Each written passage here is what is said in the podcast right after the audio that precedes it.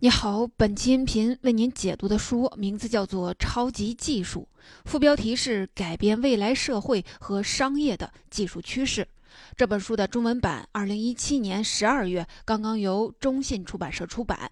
我给您解读的是这本书的英文版，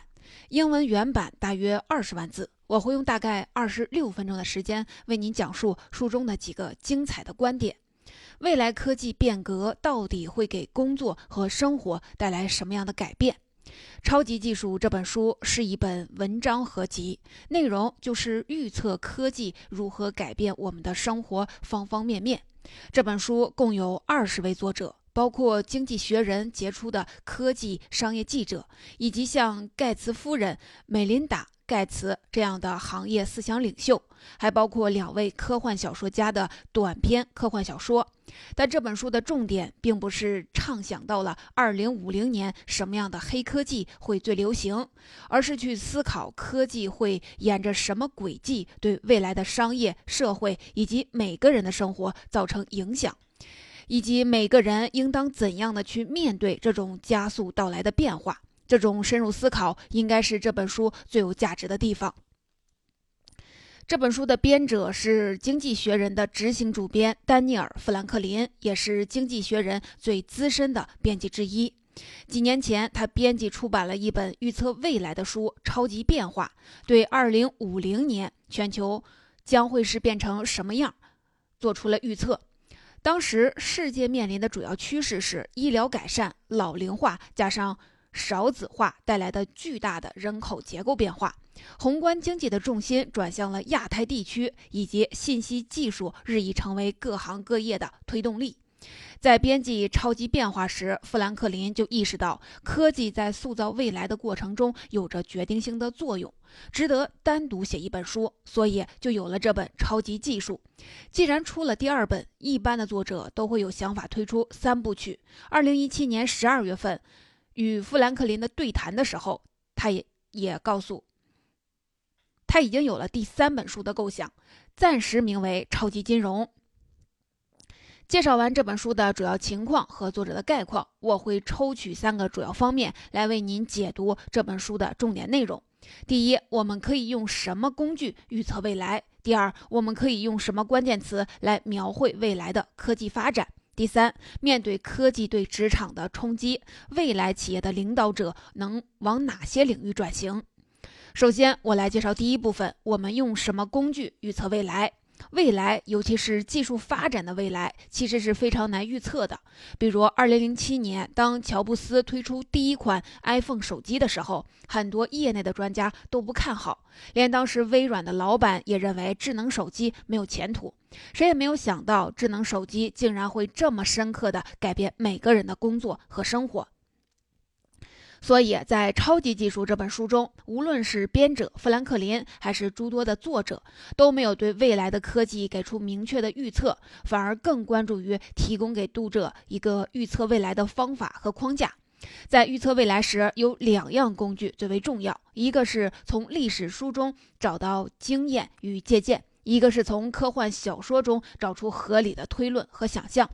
和中国经典思维一样，超级技术认为历史的借鉴非常重要，因为历史上多次有过科技变革会给社会带来的巨变。同样，科幻小说中描绘的未来也很重要，因为好的科幻小说作者会对未来科技的发展做出非常合理又大胆的推演和想象。比如我们现在用的智能手机，在很早的科幻电视剧。星际迷航中就出现过。下面我来详细的给您介绍一下这两个工具。先来看第一个工具——历史之镜。要预测未来科技的发展，可以从历史中去寻找线索。书里说，理解未来三十年科技发展最好的镜子，恰恰是十七世纪西方的文艺复兴。在文艺复兴时期，新工具的发明，比如说望远镜和显微镜，一下子在宏观和微观两个大世界。拓展了人类的观察力，也一下子让人类意识到自己在物理学和生物学的诸多领域是多么的无知。新的科学方法和数学计算的应用，催生了大量的科学家和发明家，在短短的几十年的时间内，出现了大量的发明和创新。现在的情况和四百年前有着惊人的相似。工具革命和科研的突破。会引发科技的快速革新，人工智能领域的发展就好像十七世纪初数学计算的发展一样，给了科学家和发明家非常好的工具，推动他们在许多不同的学科领域内取得突破。同样，基因技术和生物学的发展也可能让不同学科领域能够相互影响。比如，脑科学的研究就可能启发下一代人工智能神经网络的建设。因为神经网络本身就是在模拟大脑内神经元相互关联产生的信息处理能力，所以从现在到二零五零年，三十多年将和十七世纪文艺复兴发展最快的几十年一样。举个例子，《超级技术》的作者之一，《经济学人》的副主编斯坦迪奇曾经写过一本叫《维多利亚时代的互联网》，讲述十九世纪电报给全世界带来什么样的信息革命。在书中，他把电报和互联网做比对，发现了两者发展历程中的许多相似之处。如果上世纪五十年代有人要预测未来的信息革命会是什么样子，他就可以从分析电报带来的改变中判断出一些基础的科技进步，比如说计算的能力和网络技术的改进会给未来的长距离交流带来什么样的变革。再比如无人驾驶。人们现在对无人驾驶的担忧与一百多年前汽车刚诞生的时引发的恐慌很相似。汽车最早就被称为是没有马的车，当时的人在汽车出现之后，首先担心的就是工作会被取代。不出意料，围绕养马和驾驭马相关的工作，比如说马厩、马场、马夫，很快就在汽车的冲击下消失了。但是汽车也带来了很多积极的变化，比如一九零零年，纽约街头清洁工最重要的一项工作就是清理马粪。随着马车被取代，这样又脏又累的工作就不需要做了。而汽车的快速与便捷，创造出了许多新的工作岗位，甚至改变了大都市，拓展了人们的活动半径，催生了美国郊区的大发展。如果以汽车取代马车的历史为为借镜。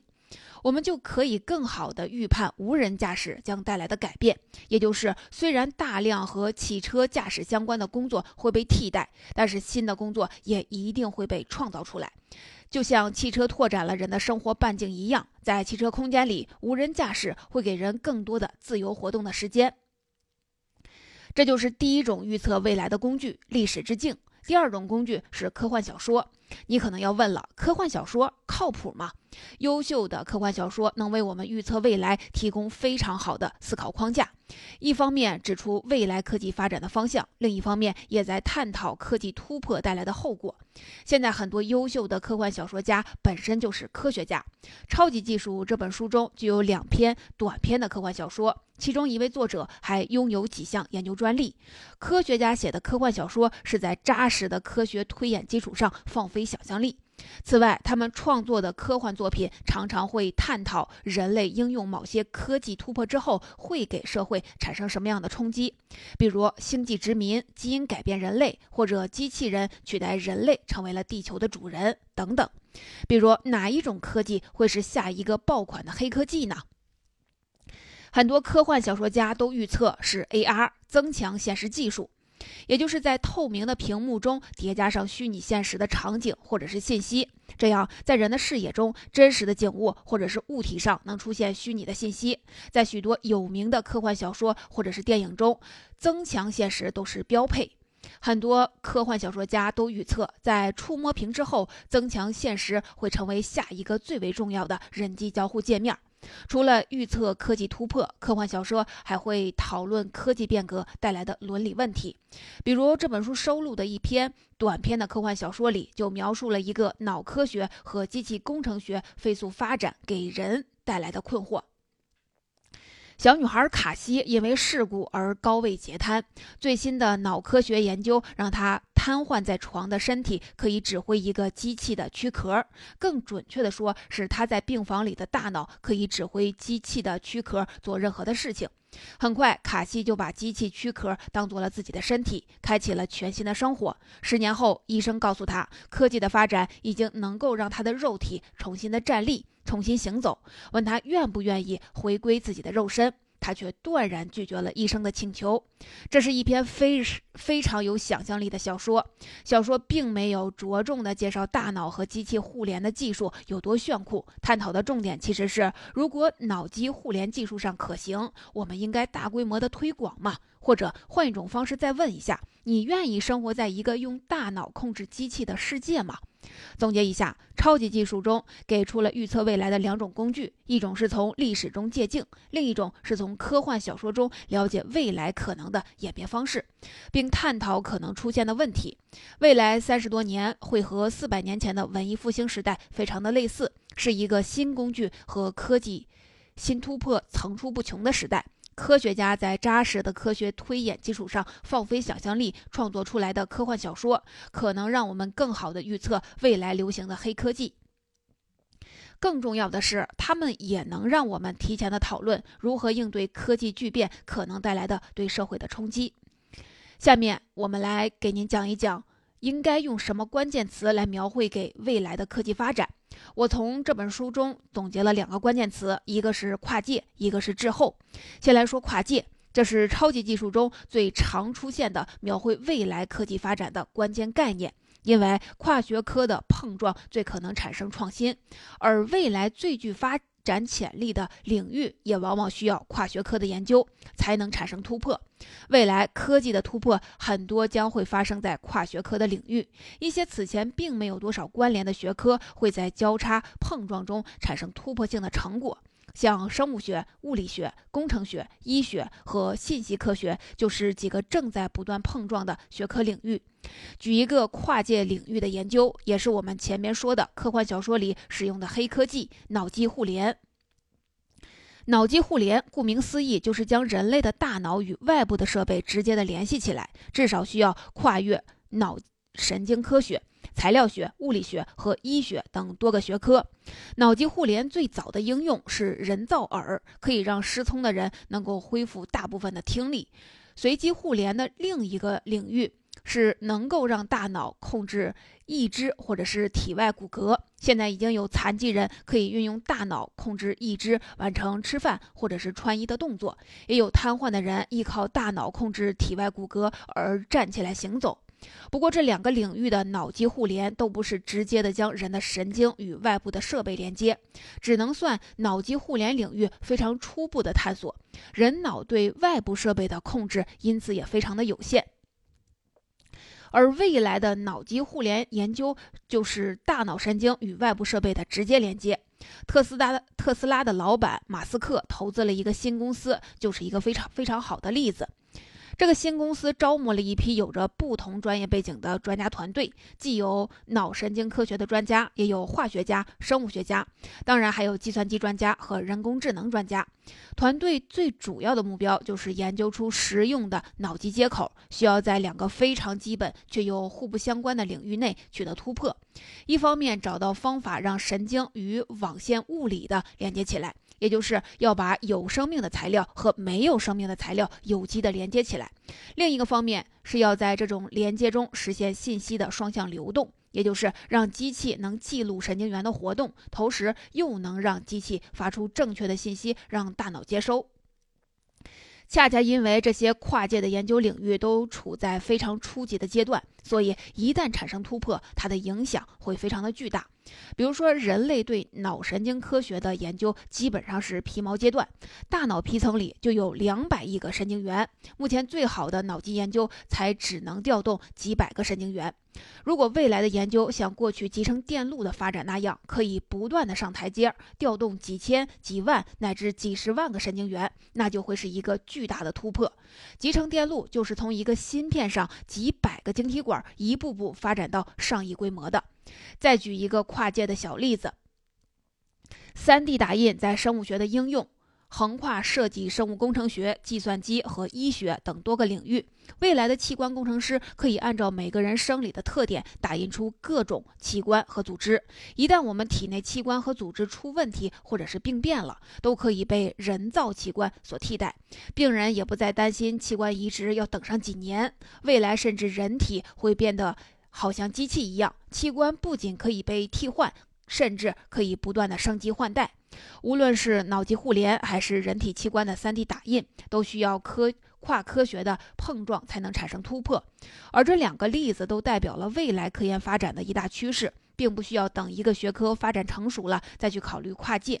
在一些研究还非常初级的领域，比如说脑神经科学，引入跨学科的研究，很可能在碰撞中酝酿出新的变化，找到新的发展方向。当然，人工智能这个推动未来三十年发展最重要的工具，也非常关注脑科学的发展。目前，人工智能研究的基础，也就是基于神经网络的深度学习，在很大程度上就是在学习大脑神经元的运作方式。脑科学的突破，也一定会带来人工智能的快速发展。这就是描述未来科技发展的一个关键概念——跨界。我们再来说说另一个关键概念——滞后。指的是科技的应用总是滞后的，因为改变社会的习惯并不容易。从科技突破到好的科技成果真正广泛的应用，中间都会有一个时间差，差不多要五到十五年。之所以会有这么长的时间差，一个很大的原因是找到最好的应用领域，同时改变社会的习惯都需要时间。我们可以从两个方面来理解这种困难。一方面，科技应用的新方向和新场景很难预测，发明家有自己的预想，但是当发明创造出来之后，大众会怎么使用，却往往超出发明家的预期。福特能够想象没有马匹的汽车可以拓展每个人的活动空间，但是他无法想象到集成集装箱卡车给国际贸易带来的便利。同样，我们能想象无人驾驶和车联网带来的改变，比如很多人会选择不再买车，车辆的保有量可能会下降到百分之九十，城市道路也会更通畅，堵车情况会更少，高速公路上车辆的限速也可以提高很多。但我们无法完全预测，当成熟的自动驾驶车辆被广泛的应用了之后，人们会想出什么新的使用方法和使用场景。另一个方面，这种滞后也是因为科技取得的突破容易，但是改变社会和文化的习惯则要难得多。历史上，当自来水、电和汽车改变人们熟悉的世界的时候，人们要花很多的时间去建设基础设施，也要花很多的时间来制定监管的规则。很多人都能理解，投资建设基础设施需要时间。但很多人往往忽略，让人们认识新事物、讨论应该如何管理新事物，同样需要花时间。改变社会习惯同样如此。新事物出现了，人们哪些做法是合适的，哪些做法不合适，都需要时间来磨合。举个例子，十几年前，带摄像头的手机出现之后，新加坡就曾经出台规定，禁止在更衣室里携带有摄像头的手机。担心的就是偷拍的泛滥。十多年之后，随着智能手机的普及，有关手机使用的社会习惯也在形成。大家都认可在公共场合不应该偷拍。虽然并不能够完全的杜绝偷拍，但是也不需要更衣室里不能带进手机的禁令了。未来三十多年会是科技新突破层出不穷的时代，科技的应用速度会可能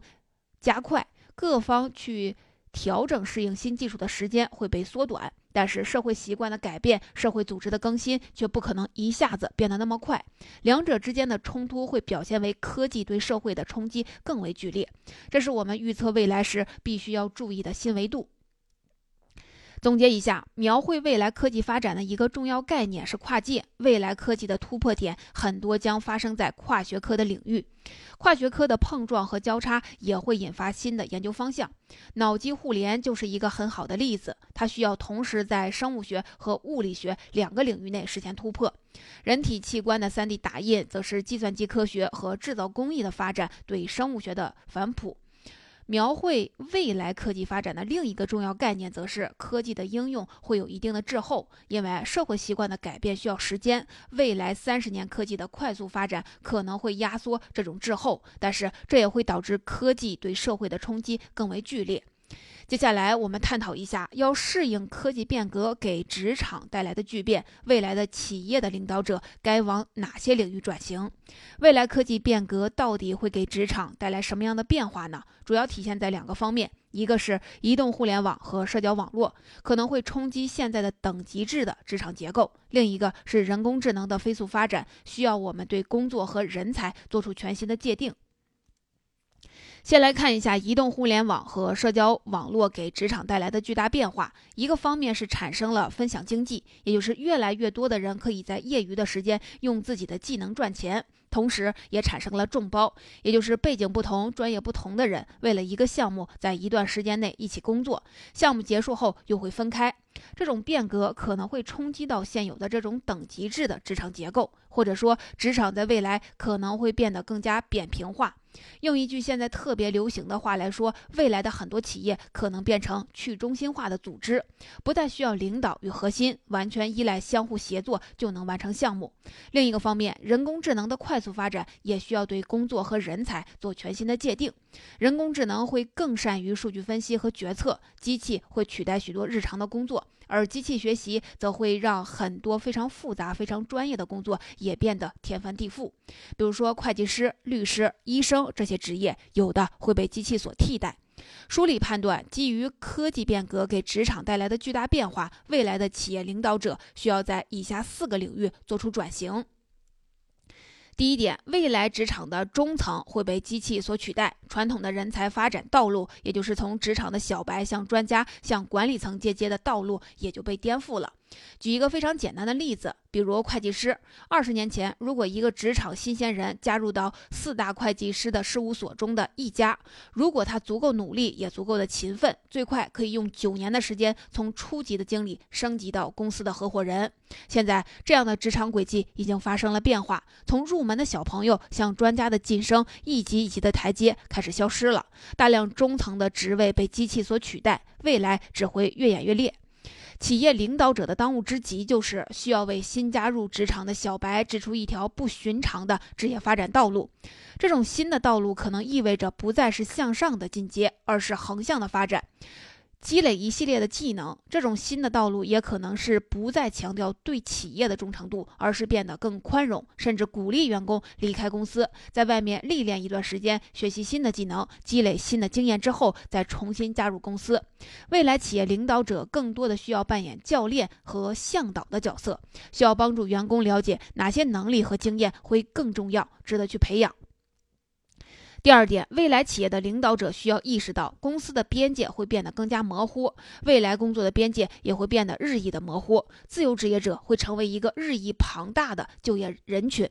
以二零美国二零一四年统计数据为例，当时已经有五千三百万人是自由职业者。公司必须形成一套新的人才观，不仅关注公司内部的人才，还要善于使用在市场上的自由职业者。这也就意味着，企业的领导者需要有一套更灵活的吸引和使用外部人才的机制，去了解他们想要的到底是什么，以及怎么做才能更好的去激励和驱动他们。同时，公司和人才的关系不再是单一维度的雇佣关系，公司和人才都需要有长远的眼光去培养和建立长期的联盟。第三点，未来企业的领导者应该帮助员工形成终身学习的能力，提供资源和支持，让员工能够持续的学习。这种支持可以是企业直接提供培训，或者企业给员工灵活的工作时间，鼓励他们学习新的课程。也可以是企业给员工一定时间的带薪休假，就好像欧美大学特别流行的，每六七年就会让教授轮休一年，教授可以到其他的学校游学，或者是做客座教授，或者专注于做自己的一个项目，写一本书，或者到企业里面去工作一段时间。未来的学习和培训也会更模块化，就像现在欧美已经比较流行的纳米学位，也就是让学生仅仅用几个星期的时间就能学会一项新技能的短期培训。第四点，虽然机器给人类带来了不少的威胁，未来企业的领导者同时也要看到机器赋能的一面。思考人与机器合作的各种可能，以及这种合作可以创造出什么新的岗位和新的工作。在知识工作的领域，机器已经开始成为很多人的好帮手。从数字助理到分析机器人，人工智能可以帮助一位知识工作者完成百分之八十的日常工作。它可以更专注于创造性和复杂程度更高的决策工作。企业管理者需要思考的是，还有哪些领域是知识工作者自己无法独立完成，但是可以在人工智能的帮助下完成的这些领域，可能会有潜在的新的工作机会。总结一下，科技的变革会给职场带来翻天覆地的变化。未来企业的领导者需要注意在四个领域进行转型。首先，他们需要意识到，随着大量工作被机器取代，职场的中层工作可能就会消失，传统的从职场小白晋升到管理层的阶梯没有了。未来的领导者需要帮助年轻人规划一条全新的职场发展轨迹。第二，随着共享经济的发展，未来大量的人才可能会是自由职业者，这意味着公司的边界会变得模糊。未来领导者需要有能力从外部自由职业者中挑选需要的人才，有效的激励他们，跟他们协作。第三，终身学习会成为所有人必备的能力。未来的领导者应当创造更多终身学习的机会。第四，机器虽然会取代很多工作，但机器也有赋能的一面，也就是协助人的一面。未来人与机器一同工作，可能会创造出全新的岗位，以及完成人无法完成的任务。未来的领导者要善于挖掘这样的新机会。总结说到这儿，这本书的重点内容就为您介绍的差不多了。下面来为您简单的回顾一下：距离现在四百多年的西方文艺复兴，是我们预测未来三十年科技发展最好的参照系。文艺复兴时代是一个新工具和科技新突破层出不穷的年代，也是跨界创新的时代。未来三十年也会是这样。人工智能可是。推动未来三十年科技发展的新工具，会催生类似的脑机互联这样的跨学科的科技的突破。科幻小说则是另一个预测未来的坐标，因为一方面可以在其中找到未来黑科技的线索，另一方面它也是探讨科技突破给社会带来影响的思维实验。科技的变革以及科技应用的领域和场景，让未来充满了变数，都会在跨界中碰撞出新的可能性。不过，可以肯定的是，科技巨变会给社会带来冲击。